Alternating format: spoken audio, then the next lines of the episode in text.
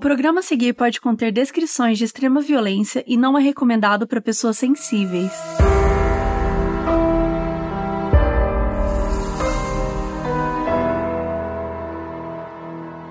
Olá, pessoal, estamos de volta. Olá!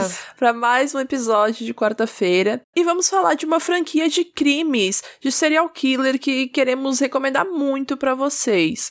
A gente hoje vai falar sobre o Colecionador de Ossos, que é uma história de ficção e que acabou virando franquia. Os livros são super famosos. E tudo começou com o livro homônimo mesmo, chamado O Colecionador de Ossos, escrito pelo Jeffrey Deaver em 1997. O livro conta a história do detetive Lincoln Rhyme, que é um ex-criminologista forense tetraplégico e conta com a ajuda de uma policial de campo chamada Amelia Sex para tentar deter um serial killer conhecido como colecionador de ossos.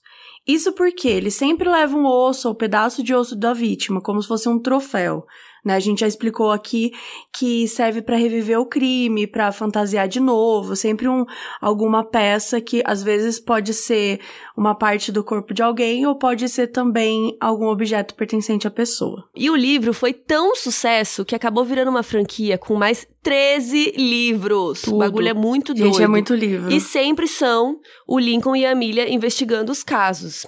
E aí, como bombou demais, essa história ainda virou um filme com um elenco super chique da época, que o filme é de 99, também chamado O Colecionador de Ossos. O filme estrelou o Denzel Washington e a Angelina Jolie, e o Denzel faz o Lincoln Rhyme, que é esse perito criminalista genial que sofre um acidente e fica tetraplégico e já tá há alguns anos acamado, e a Angelina Jolie é a Amelia Donaghy. Eu não sei até hoje por que, mudaram o sobrenome dela, tiraram a Amelia Sex, mas enfim, é uma policial novata, né, que leva muito a sério o trabalho, isso segue bastante a linha do livro, é super parecido. Daí surge um serial killer na cidade e de alguma forma o Lincoln e a Amelia começam a trabalhar juntos no caso, se comunicando por telefone enquanto ela examina os locais do crime, rastreia as informações e aí eles vão sempre discutindo. Esse assassino em série sempre retira os ossos das suas vítimas e deixa uma pista sobre quem vai ser a próxima. E apesar de ser nova na polícia, a forma com que a Amelia conduz a investigação que mostra o potencial que ela tem. E o interessante do filme é que ele é muito didático, é quase como se você estivesse também aprendendo como investigar uma cena de crime junto com a Milha. E estreou nessa segunda agora uma série nova que é desse tema do colecionador de ossos no AXN, que está patrocinando esse episódio. Sério, a gente tá muito chique. Eu tô insuportável. E essa série se chama Lincoln Rhyme, que é o nome, né, do personagem, e ela passa todas segundas às 10 da noite. Vão ser 10 episódios lá no AXN. E o primeiro episódio vai estar disponível no site do AXN, que é gratuitamente, do dia 19 de maio até dia 18 de junho. Então hoje aqui a gente vai contar a história, mas se você também quiser assistir, vai estar lá disponível e também toda segunda, 10 da noite, você pode assistir no AXN. E agora vamos contar tudo sobre essa série Mara para vocês. E o Lincoln é interpretado pelo Russell Hosby, que fez The Affair e O Ódio que Você Semeia. E, gente, tem um detetive que é um ator dos Sopranos. E eu tava assistindo ao, ao piloto, ao primeiro episódio, e aí eu fiquei tipo, gente, esse, esse cara? É o Michael Imperioli que fazia o Christopher nos Sopranos. Eu amei quando eu reconheci ele em Lincoln. Tipo, já veio um amorzinho a mais para mim, assim. E a série tem alguns flashbacks de quando o Lincoln tava aprendendo, né, as coisas no FBI. E no comecinho tem esse encontro que ele teve com um serial killer colecionador de ossos. E esse encontro deixou ele tetraplégico. Pelo que a gente viu, a gente vai conhecendo o Lincoln cada vez mais ao longo dos episódios, com esses flashbacks, entendendo um pouquinho mais como é que foi a vida dele, como é que foi até ele chegar lá, porque ele é um cara genial, assim, sabe? Por isso que a polícia vai até ele. Então, por isso que as pessoas sempre vão pedir dica para ele, perguntar e tudo mais. Que o cara é. Ele é o Sherlock Holmes, Ele né? é o Sherlock Holmes, exato. é o novo Sherlock Holmes. Só que quando o colecionador reaparece, o Lincoln tá aposentado, ele não tá mais afim de trabalhar com isso. Só que aí ele vê as evidências, né? Ele vê que realmente voltou, aí ele não consegue ficar fora do caso. E aí a gente tem a policial iniciante, né, a Amelia Sex, que é interpretada pela Ariel Cabell, também conhecida como Alex de The Vampire Diaries, gente. Eu amo The Sim! Vampire Diaries. Eu amo Alex. Gente, The Vampire Diaries era um guilty pleasure. Sim, nossa, eu amo. Só que aí, quando eu reconheci ela, eu falei, gente, de onde é essa menina? De onde é essa menina? Aí eu tive que dar um Google, né? Aí eu falei, gente, era Alexi. Sim, tudo. é perfeito. E é muito legal a forma que a série atualizou e conduziu as coisas mesmo. O Lincoln fica numa cama olhando tudo por telas, meio que num computador flutuante que tem três telas.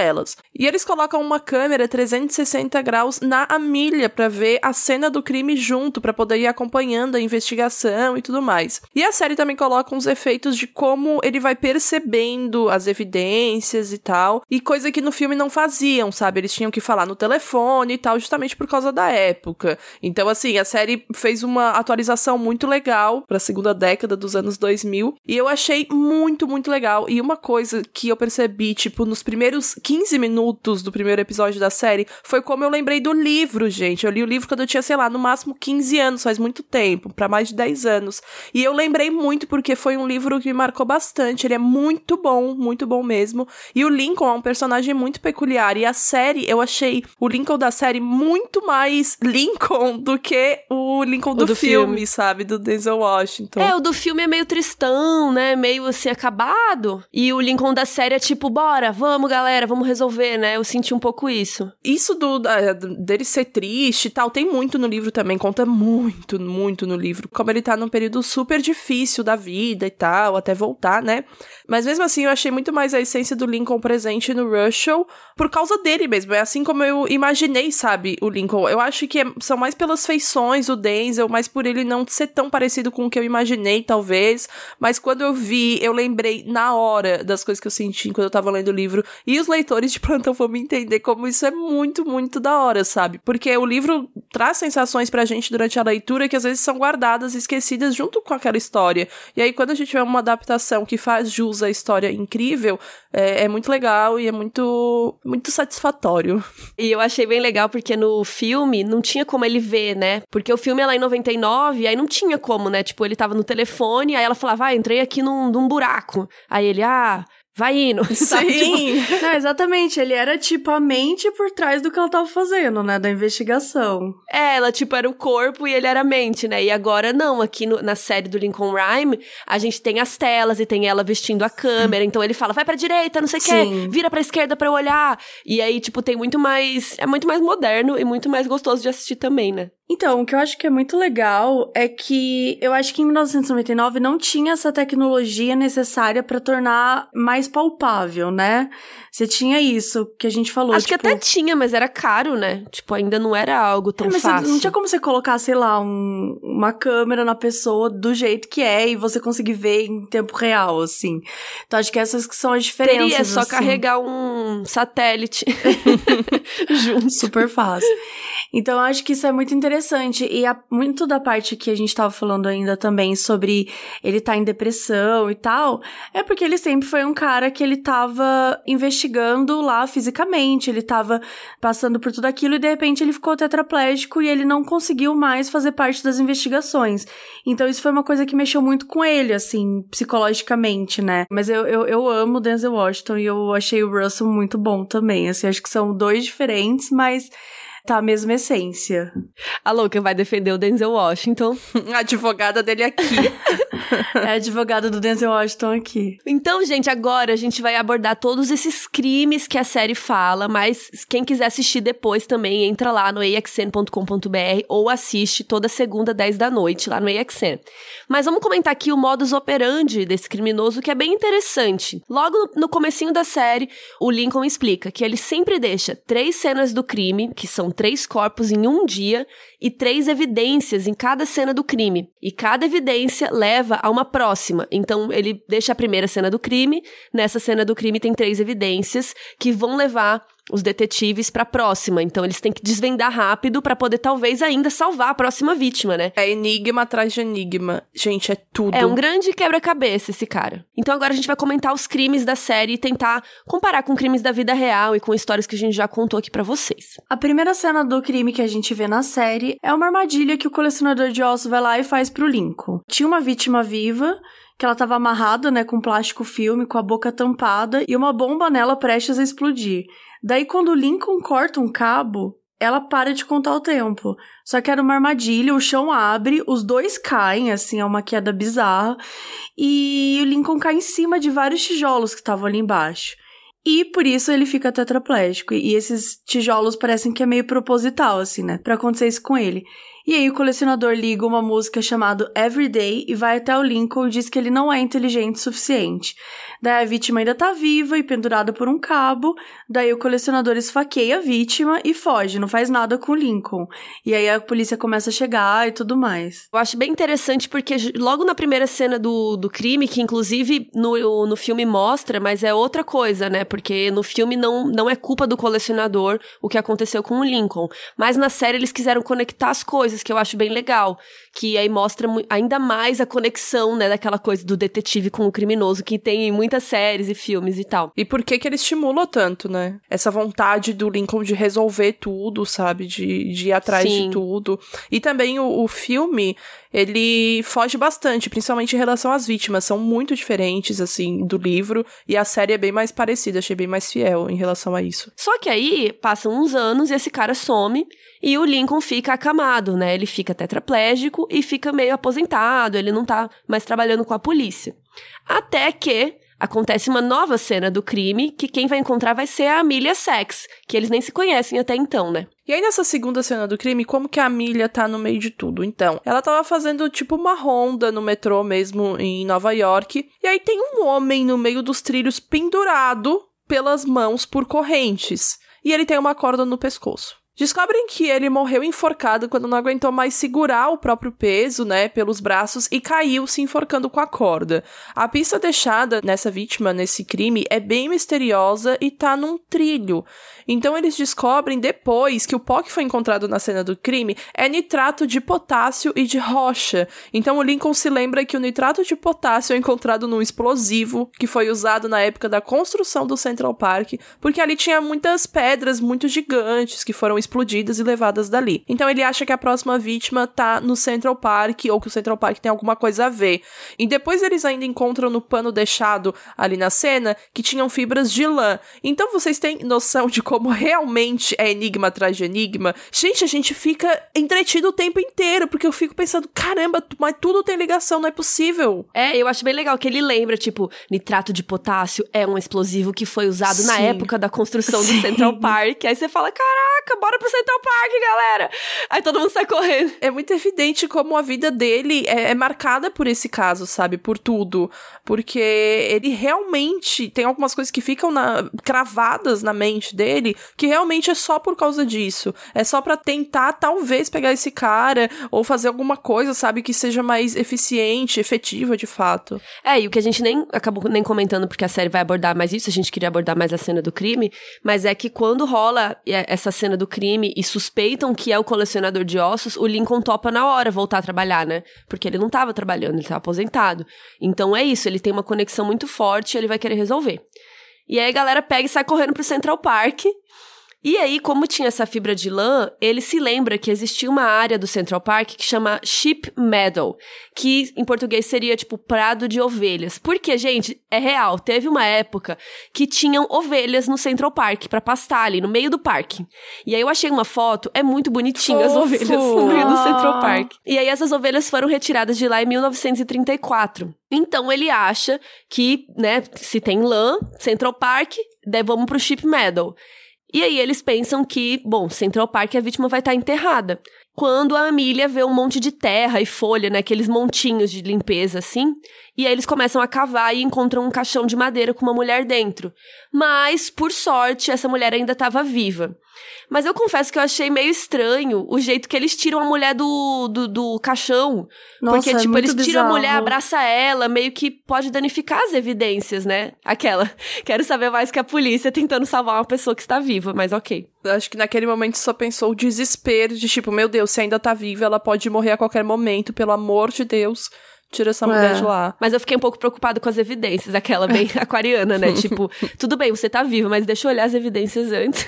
então a Amelia, ela encontra algumas evidências por ali. Aí conseguem falar com a vítima, só que obviamente ela tá super traumatizada e o jeito que os policiais estão falando com ela não tá ajudando em nada, né? Como a gente já viu em alguns casos aqui.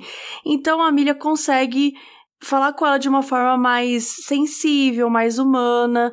Então ela fala que foi pega, né, a três quarteirões da casa dela e um beco perto de um mercado. Daí assim eles conseguem ver uma gravação de uma câmera de segurança nesse momento que ela foi pega. E aí percebem que o cara tapou o rosto basicamente como se ele, né, soubesse onde que tá a câmera. Ele tá vendo, tá fazendo de propósito e tudo mais. Então decidem pegar uma lista de quem trabalha na parte de segurança da cidade. Porque, né, a pessoa teria que ter esse conhecimento aí para saber onde que tem as câmeras e como que escapar delas, né? Então é uma coisa que eles encontram como evidência também. Então eles encontram cabelo na roupa da vítima e através desse pedaço de cabelo, tal, eles descobrem que a pessoa tem uma doença genética rara e que ele é medicado com um remédio super raro. Então eles cruzam isso com a lista de funcionários de segurança da cidade e eles chegam a um suspeito, que é o Robert O. Stern. E adivinhem, ele foi preso várias vezes quando adolescente porque maltratar animais, né? O que a gente sabe que é um dos sinais de assassinos em série. E aí, esse cara, ele tava numa instituição mental, ele passou quatro anos nessa instituição. E foi na mesma época que o colecionador tava matando. Então, assim, não era ele. Só que ele era um cara obcecado, né, com serial killers, com a história. Então, é, Lincoln fala, né, que acredita que é um copycat. E a gente nunca explicou isso aqui, então chegou a hora. O que, que é o copycat? Né? O que eles chamam quando o assassino copia o modus operandi ou a assinatura de outro assassino. E sim, isso existe muito na vida real. Então, esse termo foi usado a primeira vez quando o assassino estava copiando Jack Stripador, em 1916. E tem muito a ver com a mídia, né? Com como que a polícia glamoriza o modus operandi, a forma com que as pessoas fazem. Então, é, o assassino acaba ficando, né? Essa pessoa que admira o assassino, que, é, que faz o copycat, ela assiste TV, ela consome jornal, ela se sente atraída por aquela fama, né? Se sente atraída por aquele personagem que tá fazendo aquelas coisas. Então, quando isso acontece ao mesmo tempo, né? Você tem um cara copiando o modus operandi, tem o outro cara atacando.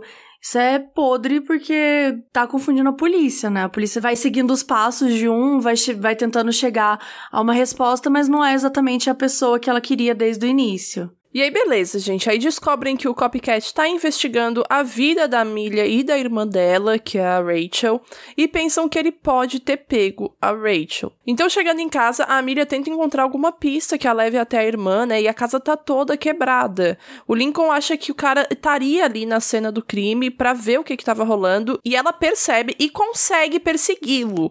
A polícia acaba atirando nele, mas ela fica mal porque agora ela não sabe aonde que tá a irmã dela, né, gente? É, eu acho interessante que ela hesita, né? Tipo, ela não quer matar ele, ela não quer atirar nele porque Sim, ela quer por primeiro medo. saber onde tá a irmã. Exato. É.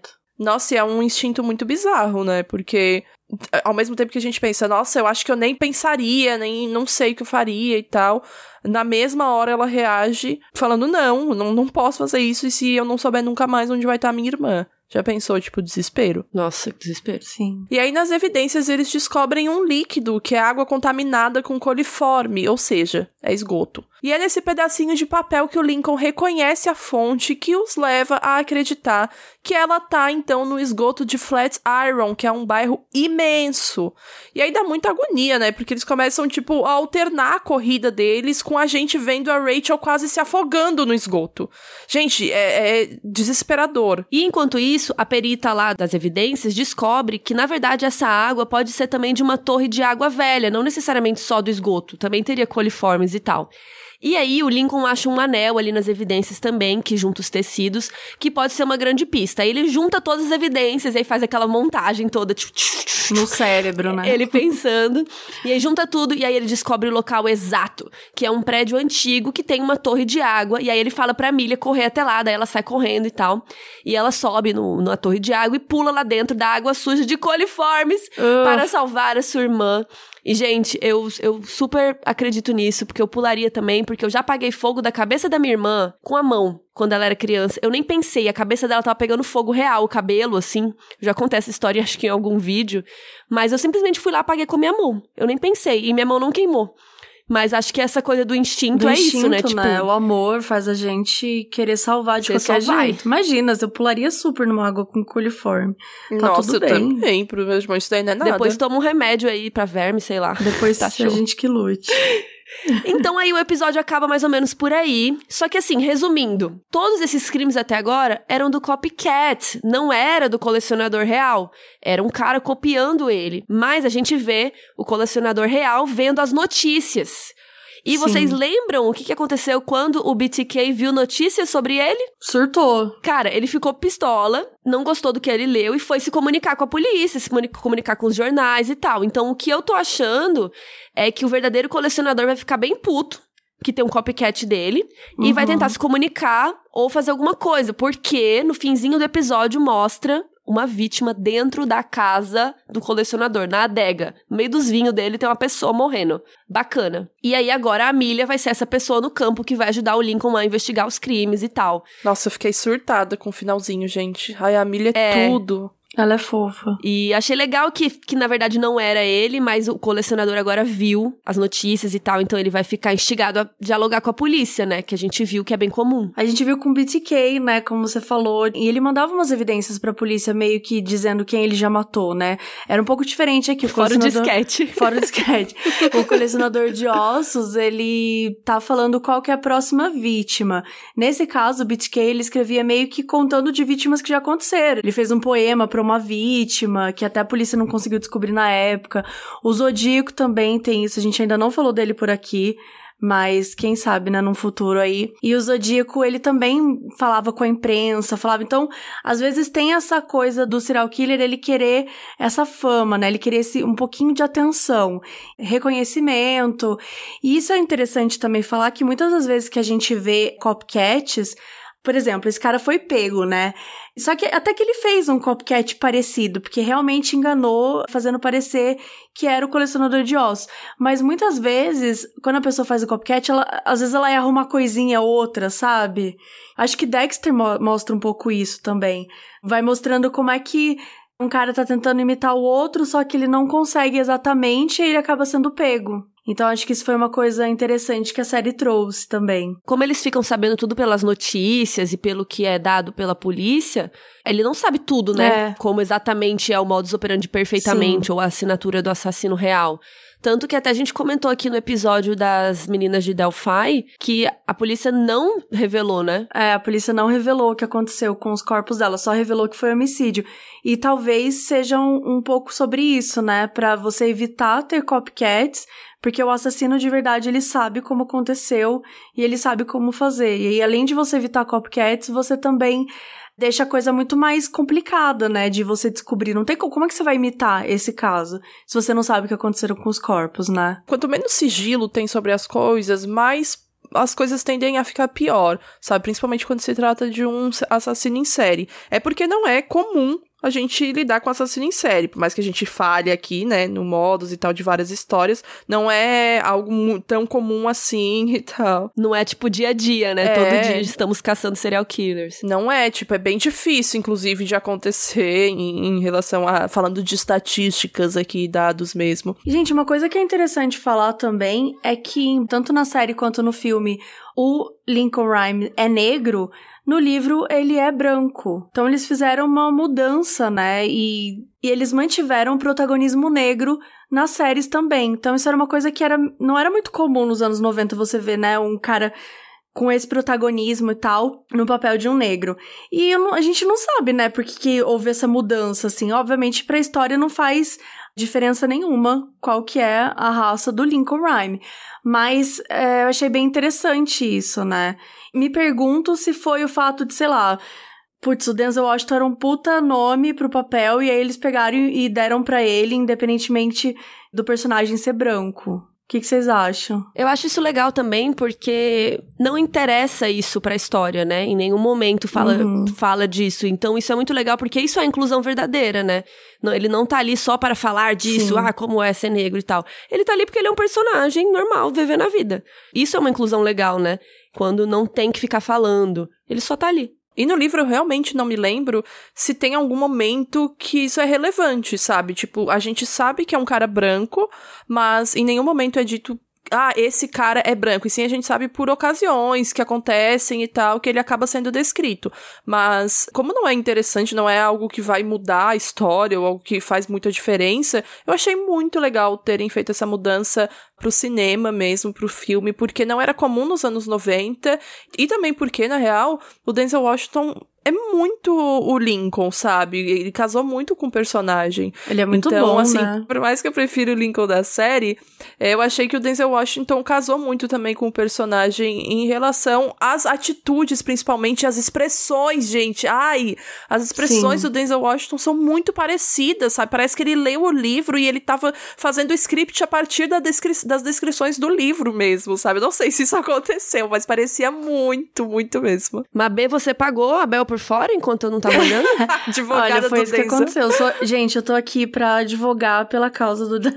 Não, foi um dos, dos filmes que eu assisti no cinema, né? Isso. E, e na época eu, eu morava, enfim, no sul de Minas tal, não tinha cinema lá ainda.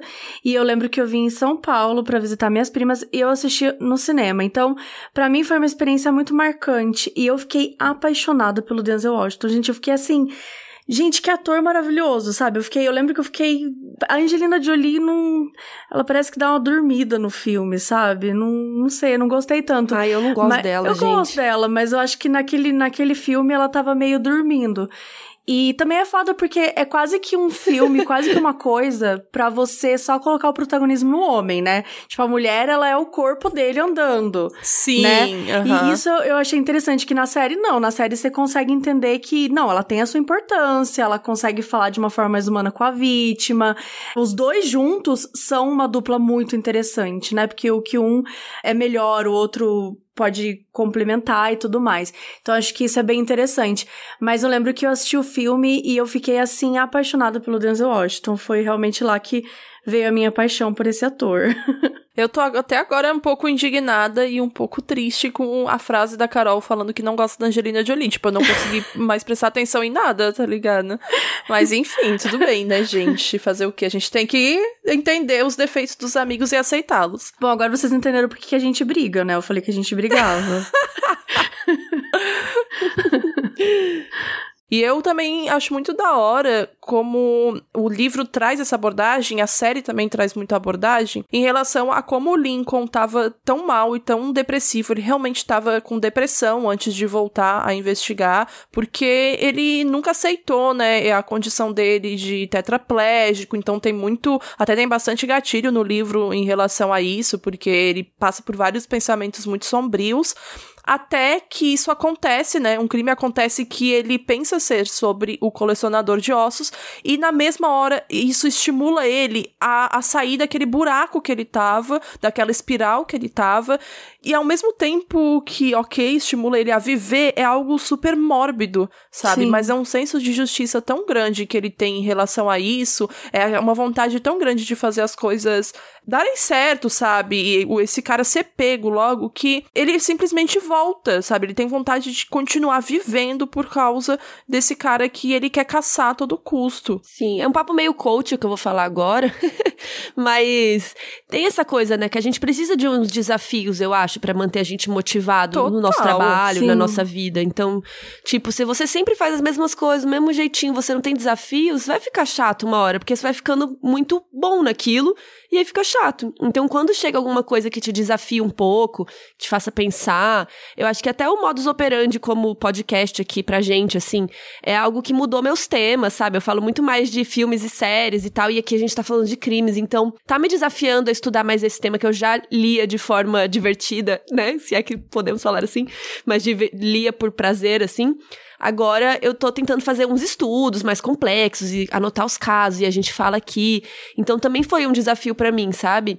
Então acho que tem um pouco a ver com isso de tipo, é meio coach, mas enfim, acho que um desafio faz a gente ficar motivado, né? É, e o Lincoln não é um cara normal, né? Acho que uma coisa que é até assim um pouco fantasioso é que ele é um cara muito gênio do crime. Não que não exista isso, com certeza deve existir uns caras muito fodões. Bom, John Douglas tá aí, né, pra mostrar pra gente. Ele fez até um frila no, no caso do, do assassino do Snapchat. Ele deu uma consultoria, amiga. Não, Amo frio. fez um job rapidinho. Então, assim, óbvio, tem caras que são muito bons no que fazem. E eu acho muito interessante isso que ele, o cara é um gênio, né? E como gênio, é muito fácil para ele desvendar os crimes. Como a gente falou do Sherlock Holmes anteriormente, né? Chegar pro, pro Sherlock Holmes uhum. e trazer uns casos meio banais, assim, meio bobos, que ele vai... Tem, tem, até uns na série, né? Que, tipo, ele desvenda em cinco minutos. Tipo assim, ah, foi seu filho que fez tal Nossa, coisa. Nossa, ele fica indignado. E ele fica puto quando acontece isso. Então, acho que tem um pouco desse desafio mesmo, assim, que o Lincoln, ele é muito gênio. Ele é muito incrível só que ele precisa ser desafiado, né? Ele precisa manter a mente ligada, já que o corpo dele, é, ele tá acamado, ele não tá, né, podendo levantar, podendo fazer as coisas que ele fazia antes, que eram essas investigações e tá é, meio que olhando tudo isso. Então a mente dele é muito forte nesse sentido. E aí realmente é, é mega mórbido quando a gente para pra pensar que o que estimula ele a viver é uma coisa muito triste, né? É uma coisa pesada, mas que, de certa forma, vira algo para ele perseguir, né? Um, um objetivo. Mas a gente vai falar muito mais disso com John Douglas no próximo episódio, que vai ser o episódio de Mind Hunter, que a gente vai falar tudo sobre esse outro investigador, agora um investigador da vida real, né? Exato. O John Douglas. Então, aguardem aí sexta-feira o episódio de Mind Hunter. A gente espera que vocês tenham gostado desse episódio. Quem quiser assistir no AXN toda segunda, 10 da noite, são 10 episódios de Lincoln Rhyme. E se você quiser assistir ao primeiro episódio que a gente comentou aqui, entre em AXN, que é axn.com com.br que tá grátis até o dia 18 de junho. Gente, assistam que vale muito a pena. Meu Deus, é, bem é legal. muito bom. Ai, bem é divertido. Muito bom, é muito bom. É isso, gente, valeu. E vocês também podem acompanhar a gente pelo Twitter, Modspod, ou então pelo Instagram, que é o mesmo arroba. Também pode mandar e-mail para modspod@gmail.com com dúvidas, questões e tudo mais. Então é isso, gente. Beijos e até o próximo episódio. Modus Operandi é escrito e apresentado por Bel Rodrigues, Mabê Bonafé e eu mesma, Carol Moreira. Esse episódio foi editado por Eduardo Sushi. Nossa música foi criada por Leandro Neco e Léo Braga. A nossa identidade visual foi criada por Banjo e quem cuida das nossas redes sociais é a Mabê.